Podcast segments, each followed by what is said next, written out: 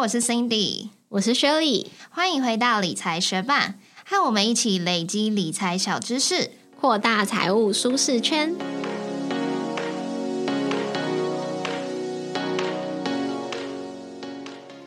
有在长期收听我们节目的学伴，应该知道我去年年底买房了。最近在处理房贷手续的时候，银行的业务就很诚心的跟我们推荐房贷寿险。但这其实不是我第一次听到房贷寿险这个东西。之前我有朋友就有跟我分享说，他妈妈在买房的时候，因为年纪比较大，已经超过五十几岁还是六十几岁了，银行就要求他们要保房贷寿险，否则会害怕收不回这个贷款。那这次我们在办房贷的过程中，又被业务很热情的推荐，就想说可以趁着这次机会，好好的了解一下房贷寿险。除了评估我们自己是不是要投保以外，也把这些资讯分享给学伴。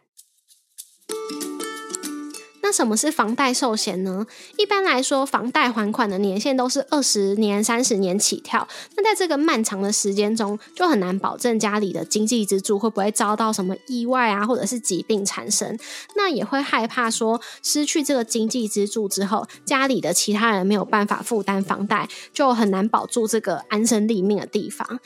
那房贷寿险就是专门让房屋贷款人购买的保险。在房屋贷款人因为疾病或者是意外失能或身故的时候，就可以将保险金优先偿还房贷，那其余的理赔金额才由受益人去领取运用。那因为房贷是有还款期限的，所以房贷寿险也都是定期寿险哦，就可以依照家里的财务规划，或者是贷款年限来设定保险期间。那当然，保险期限是不能够超过房贷年限的，只有在保险期间内发生的事故才能够理赔，在保险期过后就没有任何的保障了，也不会像终身寿险一样有满期祝寿金哦。那房贷寿险主要分成两种，一种是平准型，另外一种是递减型。平准型的房贷寿险，它在保险期间，它的保障额度是维持一致的，所以在保险年度越后期，如果获得了理赔。把这个理赔还完房贷之后，剩下的理赔余额会比较多，但是这种平准型的房贷寿险，它的保费也比较高。那如果是第二种的递减型房贷寿险，它会随着房贷未还款的金额减少，它的保险额度也会逐渐减少。所以不论是在保险年度的前期或是后期，理赔金去还完房贷之后，剩下的余额都不多。那它这种递减型的房贷寿险，它的保费也会比较低。那无论是房屋产权的所有人，或是实际缴纳房贷的人，都可以是房贷寿险的被保险人。不过，因为女性的平均寿命通常是比较久的，所以房贷寿险跟其他寿险一样，相同年纪、相同保额。身为女性。保费会比较低，但是房贷寿险主要就是为了保障偿还房贷的能力嘛，所以最好还是由主要实际偿还房贷的人来投保，并且担任被保险人是比较合适的哦。我刚刚有说，银行业务很认真的推荐房贷寿险给我们，所以他也有进行一些试算。那刚好我们就可以用这个试算的条件来让学伴了解一下房贷寿险的保障条件大概怎么样，平准型和递减型的保费差距多少。那因为这次的贷款人是我老公嘛，所以就是用他的条件来试算的。以年纪三十三岁，保险期间二十年来说，如果是平准型，保险金额是五百四十一万的话，趸缴的保费。也就是一次缴清的话，大约保费是四十万。那如果一样，年纪三十三岁，保险期间是二十年。如果是递减型的话呢，保险金额差不多大概是五百二十三万，但是保费差异很大哦。趸缴的保费大约是二十三万，这个保障额度只差了三趴，可是保费差了足足有四十三趴哦。另外，我们这次的房贷金额大约是一千五百多万，但是他帮我们试算的保险金额大概都是落在五百万左右。可能是因为他评估我们是双薪家庭，只要可以还掉一部分的贷款，剩余的房贷压力就不会太大了。所以说，其实房贷寿险的投保金额不一定要跟房贷足额或者是超过，还是要看每个家庭的需求和状况哦。那接下来我们也来分享一些专属房贷寿险的特色。如果你想要申办这个房贷寿险，话，你或许有机会向银行谈到一些比较好的贷款条件。当然，这是因人而异的啦。再来，如果你想要申办这个房贷寿险的话，五十五岁以下是免体检的。不过，当然还是要填写健康告知书，可是流程上会比较简单。另外，房贷寿险它的保费是有机会比起一般的定期寿险来的低，那它便宜的程度大约在一成左右。那你在申办这个房贷时，房贷寿险的保费也可以向银行去申请保费融资。可是这个房贷跟保费的贷款就会是两笔分开的贷款，利率也不一定一样，也有可能需要多支付一笔手续费跟代书费哦。那这个房贷寿险是一个定期保险，所以它并没有期满可以领回的机制，而且它的理赔金是会优先去偿还房贷的嘛。所以如果你会需要替家人额外准备生活费的话，那就可能会需要其他的保险来辅助喽。房贷寿险除了意外身故会理赔，也常常会附带一些失能啊、癌症相关的保障。然而，适不适合、需不需要购买房贷寿险，主要还是看目前家庭的风险承受能力。如果家中成员，尤其是主要经济支柱，已经有很足够的保险保障，或者是家庭已经累积了很足够的金融资产，也有可能是家中各个成员都有很良好的经济能力，可能就比较没有强烈的需求，需要透过房贷寿险来确保房贷的偿还能力嘛。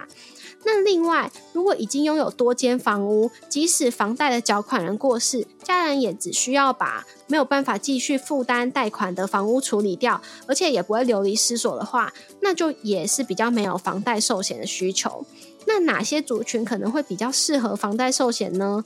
可能是购买想要长期自住的自住房，而且一定要保住这间房子，以免家人流离失所的，或者是家中的主要或唯一的经济支柱，它的保险保障是比较少的，那可能就会对房贷寿险有比较高的需求。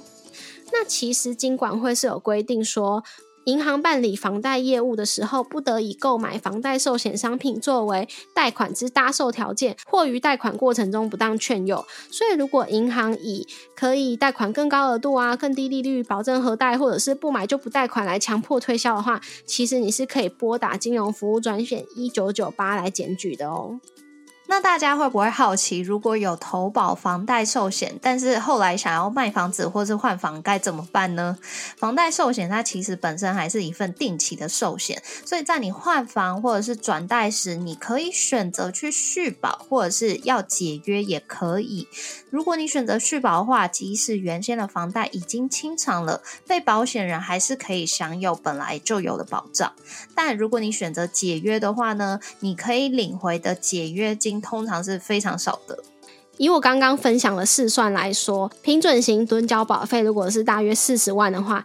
如果我们想要在第一年就解约，年度末的解约金只能拿到大约二十三万呢。那如果是递减型的话，蹲交保费大约是接近二十三万嘛。但是我们想要解约的话，在第一年度末的解约金就只剩下十二万六千多喽。那如果去进行我们前面提到的保费融资的话，在你提前结清房贷时，保费的贷款余额也要一并清偿哦。那大家可能也会想说，这份房贷寿险一定要在我申办房贷的当下才能投保吗？其实只要你还有房贷，你都可以再投保。所以如果当下申办房贷的时候没有投保，后续想要加保房贷寿险也是可以的哦。在我们第一百六十七集介绍长照四包前的节目下面，有几位学伴留言，其中一零零一说，长期照顾对于家属来说是一场马拉松，跟相关单位询问可用的资源，比较快得到转介。然后青蛙说，很专业也很清楚的说明长照的资源。非常感谢两位学伴听完我们上一节的内容，特地到 Mixer Box 为我们留下留言。我也真的觉得长期照顾对家属来说。不管是身心灵，都是一场长期的马拉松，所以希望大家都可以顾好身体。那这个长照的资源的这些知识，也可以先记起来。如果之后真的有需要的话，还是可以用到哦。研究完这些资讯后，我们自己是决定暂时应该不会投保房贷寿险，因为我们自己目前都有一些基本的保险保障，而且在没有小孩的情况下，其实我们不用把保护伞撑得那么大、那么密实。但未来如果我们有小孩，可能就会在评估是不是要加保，或者是透过其他类型的保险来加强保障哦。谢谢你在忙碌的生活中愿意播出时间来和我们一起学习，在这边也真心的邀请你在 Apple Podcast 和 Spotify 上面帮我们打新留言，让这个节目被更多人听见。同时，也欢迎你到 Instagram 搜寻理财学伴，找到我们来跟我们聊一聊。如果你也愿意支持我们，继续把理财学伴做得更好，让这个节目被更多人听见，也欢迎你分享理财学伴给身边也想一起学习投资理财的朋友哦。我们的网站上会有文字版的整理，如果想要收藏或是回顾，也欢迎你上去看看。网址是 moneymate 点 space 斜线房贷寿险，拼法是 m o n e y m a t e 点 s p a c e 斜线房贷寿险，也可以从节目的简介中找到网址哦。理财学伴，我们下次见，拜拜。之前我有分享，我已经从我们两个的家乡搬走了嘛。然后呢，我搬离开之后，我就除了在适应那边我要怎么去上班啊，适应那边的环境，适应新房子的环境，然后我也在替自己找去做空中瑜伽的地方。然后刚好我就在附近，带我从呃我住的地方走路大概十分钟，有一间新开的空余的教室，它就不像我们之前我们去上空余那个地方，它是除了空余课程，还有很多别种课程。我找到的那间教室，它就是完全是瑜伽相关的课程，就有空余啊，然后还有一个什么叫做空中小品，还有空中串联这两个词，我原本都不知道他们是什么意思，但我就问了那个在那边的老师，他就说。呃，空中小品它就是其实就是空余的姿势，然后一些串联，只是它会搭配音乐，然后你要用有点类似跳舞的方式来去展现那些空余的姿势。然后空中串联就比较偏就是空余的各种姿势，然后它把它串成呃可能几十秒、一分多钟的那个姿势的串联，所以就比我们应该是说它比我们去上的那个课更难。那这里这这这个就是它的难度都是我去上之前不知道的，所以我第一次就去上了那个空中小品。然后一开始的时候，就是我也是有点被吓到，因为我不知道他说搭配音乐是怎么一回事。但反正老师就是先示范了，说好他今天要教的这个呃姿势的整个流程是怎样，他就先做一次。然后呢，他就教我们做的过程中，我就发现说，哎，算那些姿势并不是非常的困难，可是因为他要搭配音乐什么的，所以他就是必须要做到很像跳舞，所以你就不可以是用很诡异的姿势去完成。那个下一个姿势，因为有时候我们之前在做的时候，可能某个姿势比较难，我们就呃可能手偷偷离开去搬一下脚的部分啊，或者是怎样身体扭一扭给它扭上去，这些都不行的，因为那就会让你的整个动作变得很不连贯，所以就必须得更用力盯住，然后有力气的让自己可以好好的完成那个姿势。所以上完那个之后，我就觉得哦，这好像比较不是我想要的东西。然后后来我就去上了一堂基础的空余课程，但是我又觉得真的太过基础，又有点无聊。所以后来我就上了那个空中串联。然后去那个空中串联的时候，一开始一开始也是真的吓坏我，就是因为老师就开始呃做了大概一分多钟、两分多钟的姿势，然后他就是做到一个部分哦。就是我差不多是我们之前上课已经一堂课的程度之后，他还往下教，然后呢再上完一个我们之前那个上课的程度的那个知识之后，他又在往上往下教，所以大概是我们之前上的三堂课的内容吧，我觉得。然后那个难度就是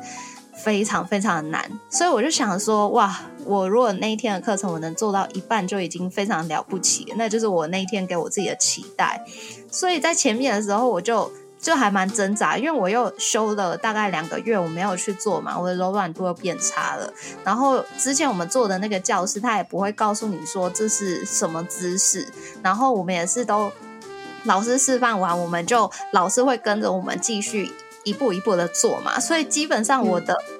呃，那个姿势我也没有记起来，说每个步骤是怎样。但是这边的这个老师，他就是教完之后就是好练习。然后我就想说，what？我什么都没记起来啊。然后呢，反正我就还是很艰难的完成那个课，老师有到旁边指导我这样，然后我就差不多完成大概。就是第一阶段的程度，我就觉得心满意足，而且我已经累得要死。他前面的暖身也是让人家累得要死，光做完那个暖身我就觉得好累了。然后呢，就结束了之后，我就原本还想问老师说：“哎，老师，我是不是就是不太适合这堂课程度？但是我又不晓得我适合这个教室哪一个课程程度。”原本想要这样问他，可是后来老师就开始关心我，就说：“哎，你做空运多久啦？”我就说：“哎，三四个月啊。”然后我就说：“今天真是吓坏我，吓死我！”了，然后老师就说：“哦，不用吓坏啦，因为我今天会教那么难，是因为就是今天上课的同学们有大概两三个都是已经跟着这个老师上了一年多的课程了，所以他们就是很厉害这样子。